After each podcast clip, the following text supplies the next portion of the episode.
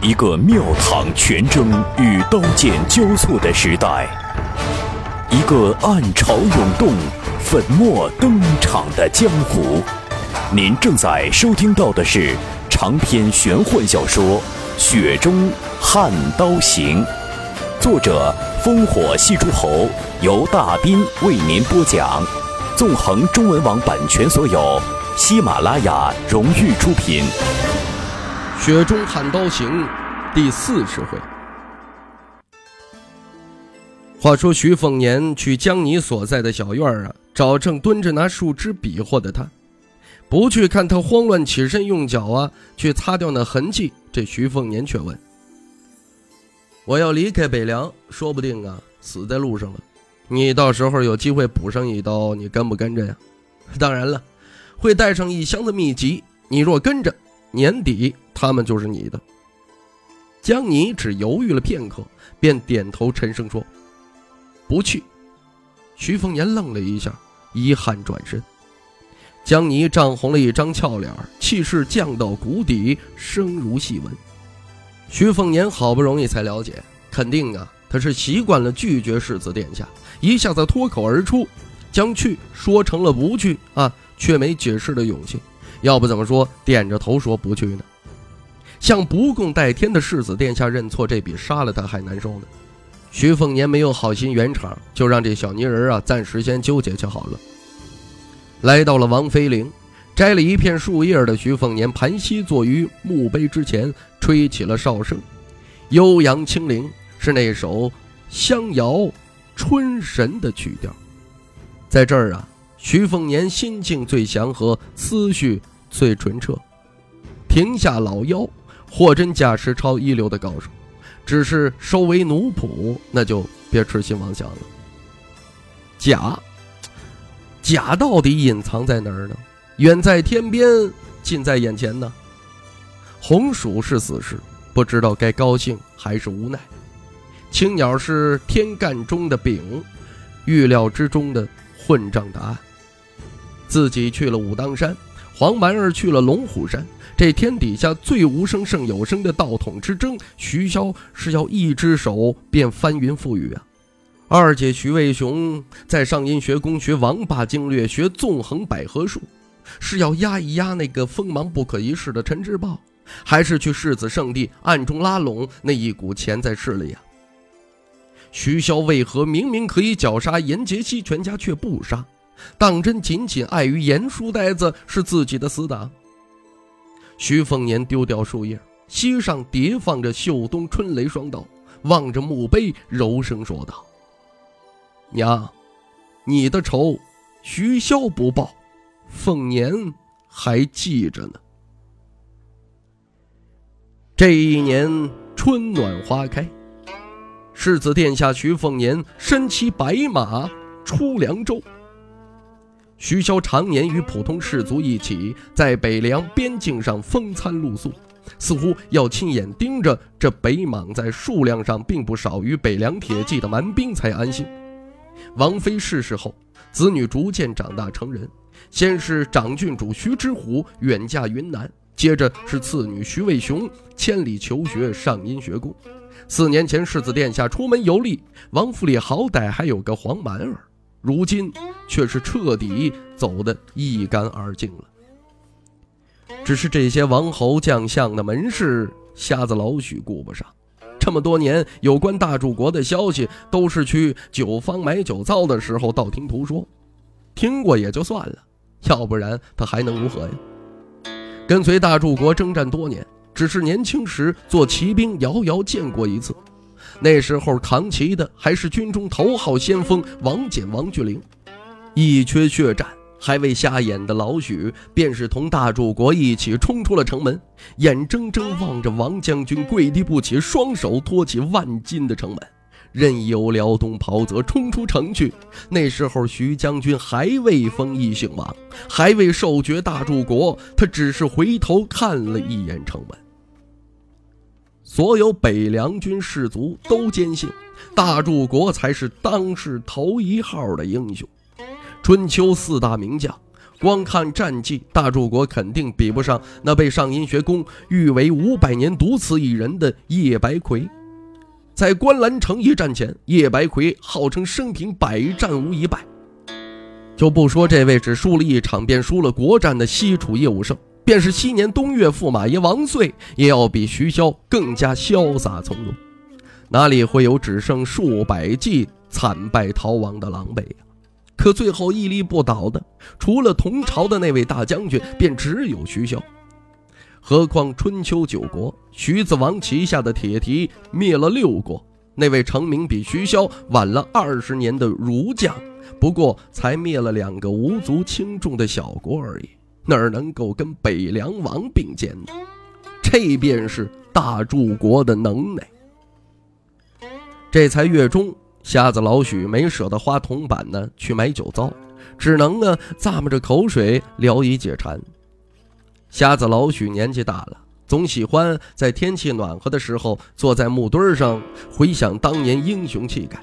想着年轻时前辈老族传授的活命门道，想着头回持弩上阵时的杀红眼，想着身边军中兄弟也曾被割麦子般砍去头颅，想着敌军铁骑马蹄踏地的轰鸣声，更想着西壁垒那场春秋中的最后一场大决战。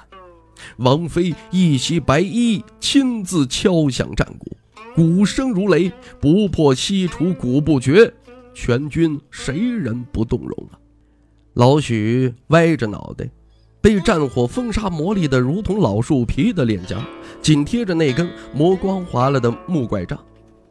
老族多半如此，拿惯了战刀弓弩，侥幸活着退出军伍，总觉得手头少了什么。腿断了之后，这拐杖倒是帮了大忙了。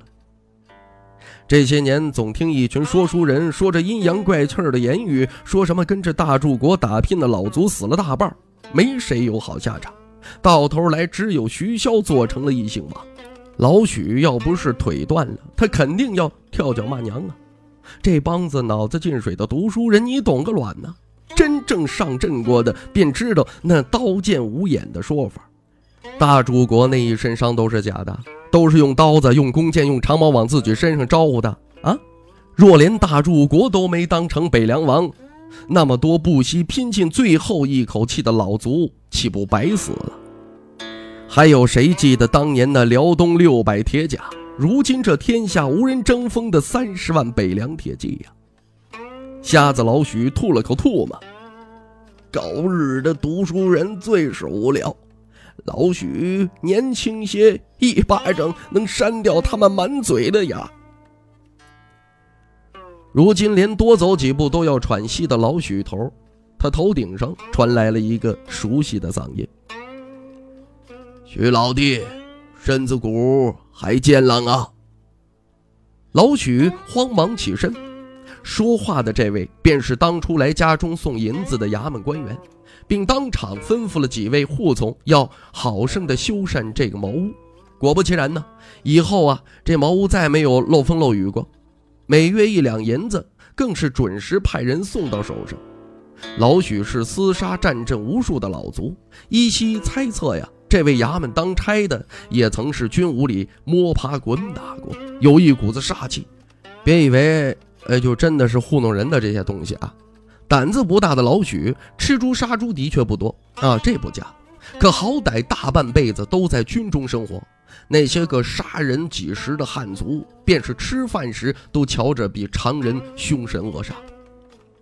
那人轻轻的要将扶拐杖站起身的老许给按下，他出声笑：“许老弟，坐着说话，怎么舒坦怎么来，呵，跟我客气什么？”老许也不坚持。上了岁数就不跟毛头小伙子那般逞强了。他侧脸望向那个人，心情舒畅地说：“还好，还好啊，吃得下，睡得着，就等月末去买些酒肉犒劳自己个儿了。这日子世道太平，不愁吃穿，好得很呐。这可是良心话啊。老许是瞎子，也说不来睁眼说瞎话的话。大人。”是不是这个理儿啊？那来访的人物微笑道：“老许啊，你可一点都不瞎，嗯，心眼儿活，比很多当官做将的可强多了。瞎子老许接着说：“大人呐，这话严重了啊，不敢当，呃，可不敢当啊。咱老许就是一个没死成的北凉老卒。以前听一个姓徐的小子念叨过什么马革裹尸，也不太懂。反正啊，好死不如赖活着。呃，这会儿啊，倒是不怕死了。活到这岁数，怎么算都不亏，就是担心一件事儿。”以后哪天一觉睡过去没能醒过来，死了就死了，可都没个抬棺的人呢，这事儿犯愁。那徐小子嘻嘻哈哈笑着说：“实在不行找他。”可这小子说不好啊，就是一整年见不着，我看悬。衙门当官的那位啊，言语平静地说：“那徐小子答应过要给你抬棺。”瞎子老许整个人一瞬间神采飞扬起来，可不是啊！这徐小子是个好人呐。瞎子老许认人就没出过错，就是这小子很多事情都吊儿郎当，呃，又是爬墙又是偷鸭，我都替他担心以后找不着一位好媳妇儿。这不，前两天徐小子还烧上一壶好酒来我这儿聊天儿。不过他又说要出门了，可惜呀，我晚上被酒味馋醒，那剩下半壶酒，一不小心喝光了。哎，要不今天能款待一下大人？大人呐，跟你扯这些乱七八糟的玩意儿，哎，别嫌老许这张碎嘴把不住啊。那人闻听笑道：“不会，如今我想找人聊天都难呐。徐老弟，你想喝酒？我来的时候给忘了。我年纪大了以后啊，除了在家，一般不喝酒。今天呢，破个例，徐老弟若是等得起，我让人去买去。”瞎子老许连忙摆手：“不要，不要。”大人忙正事要紧，呃，哪能让大人在这儿浪费时间，还破费银子？那人笑了笑，和瞎子老许一起闲适地享受着午后时光。铺在身上暖洋洋的太阳，比什么锦衣华服啊都来得舒服。老许侧身，双手拄着拐杖，神情恍惚地说：“这辈子……”最大的遗憾便是没有走近了看一看大柱国。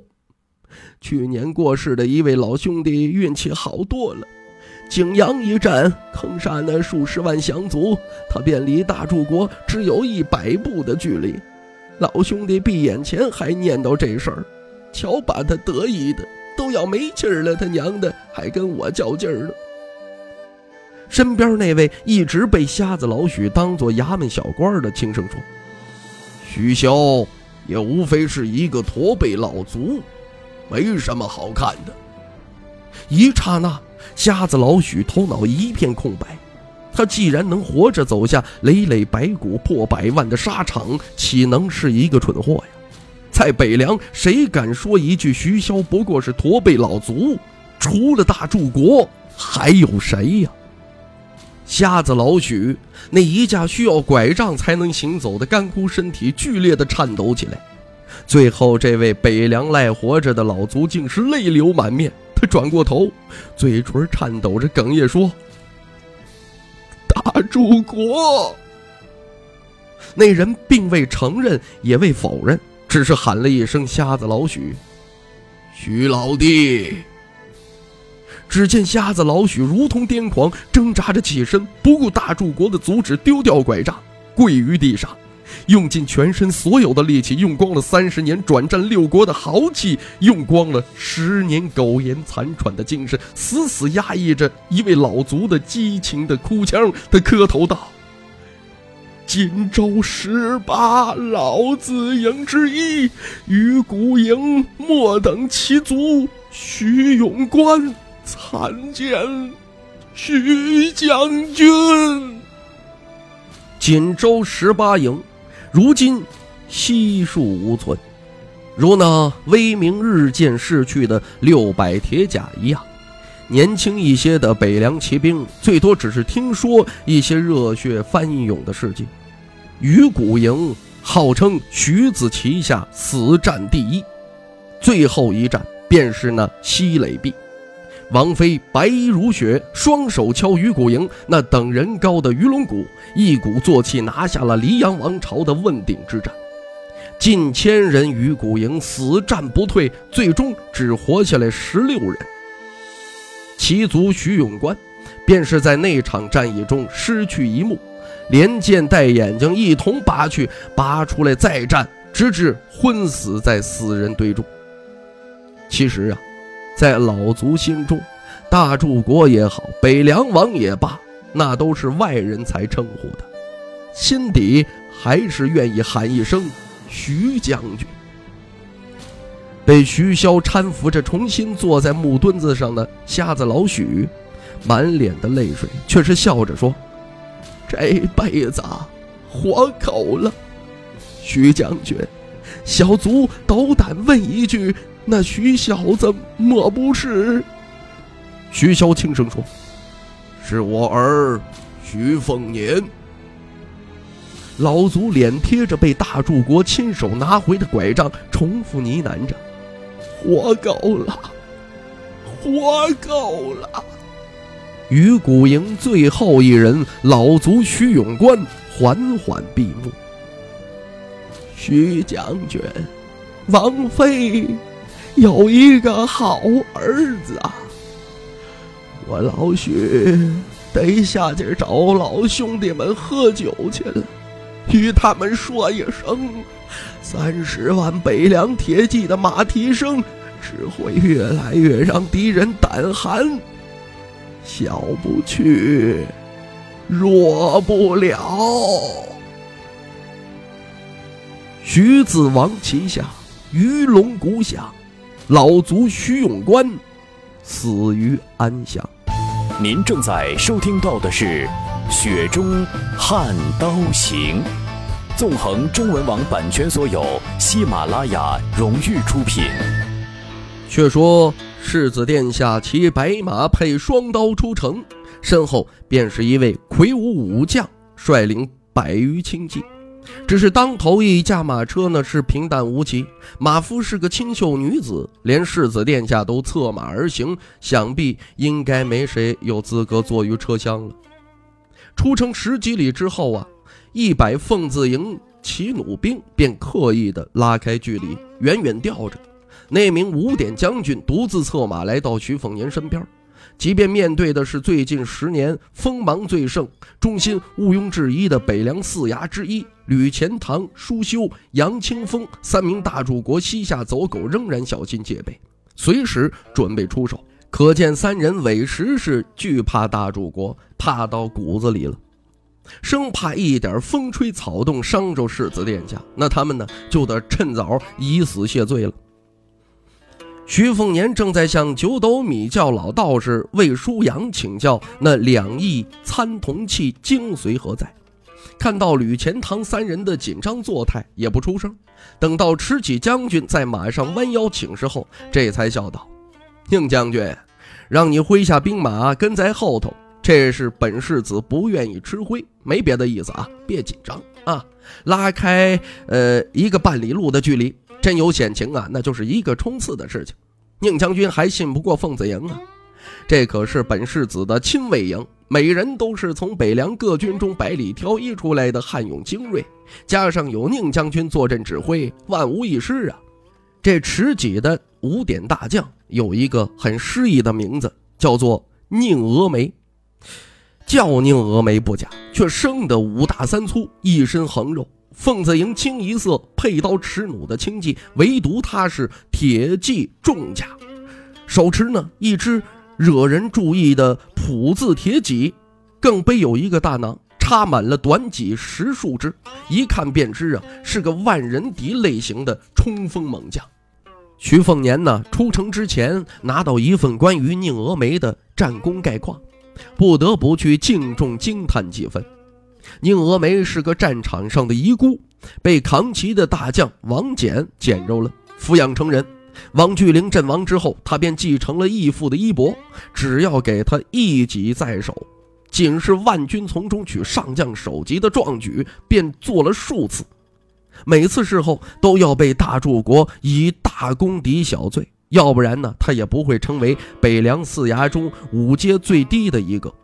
只不过宁峨眉呀，只要能上阵，能杀人，别让他龟缩在阵后做摇旗呐喊的事情，对这些并不上心。古往今来呀，敢用戟做趁手兵器的，莫不是一帮杀人如草芥的虎狼猛汉。沙场上是杀神，宁峨眉下了战场，却不是那种动辄鞭笞士卒的蛮将，相反，他十分温良恭谦，说话嗓门因为中气十足，难免显得震天响，语气呢，却总是像出自江南女子的樱桃小嘴，实在是一件。别扭至极的奇事，此时听到世子殿下的解释，宁峨眉挟持大戟，几尖朝地，腼腆笑道：“这趟出行，大柱国命下属一概听从世子殿下吩咐，殿下说如何便如何。”徐凤年瞥了眼宁峨眉手中的大铁戟，他好奇地问：“宁将军呐，这朴字戟该有七八十斤重啊？”宁峨眉诧异道。世子殿下认得这戟是普字戟。徐凤年哑然一笑，呵呵，偶尔听二姐说起过，不至于认作是那花哨礼器的硕戟。宁峨眉没有察觉身边气氛有些凝滞，他自顾自地说：“世子殿下猜测无误，这戟重七十五斤，寻常人提拿不起。”腰间配双刀的徐凤年哈哈大笑。有机会要见识一下宁将军的飞戟。听徐骁说，你短戟能够一戟一人坠马，力无虚发。宁峨眉有些设言，只是笑了笑，最终请辞，纵马脱戟而返。听众朋友，《雪中悍刀行》纵横中文网版权所有，喜马拉雅独家出品，作者烽火戏诸侯，由大斌为您播讲。更多内容，请登录喜马拉雅电台或添加“大兵小说”微信公众平台 “dbxd 九八一”。雪中悍刀行，今天为您播讲到这儿，感谢您的收听。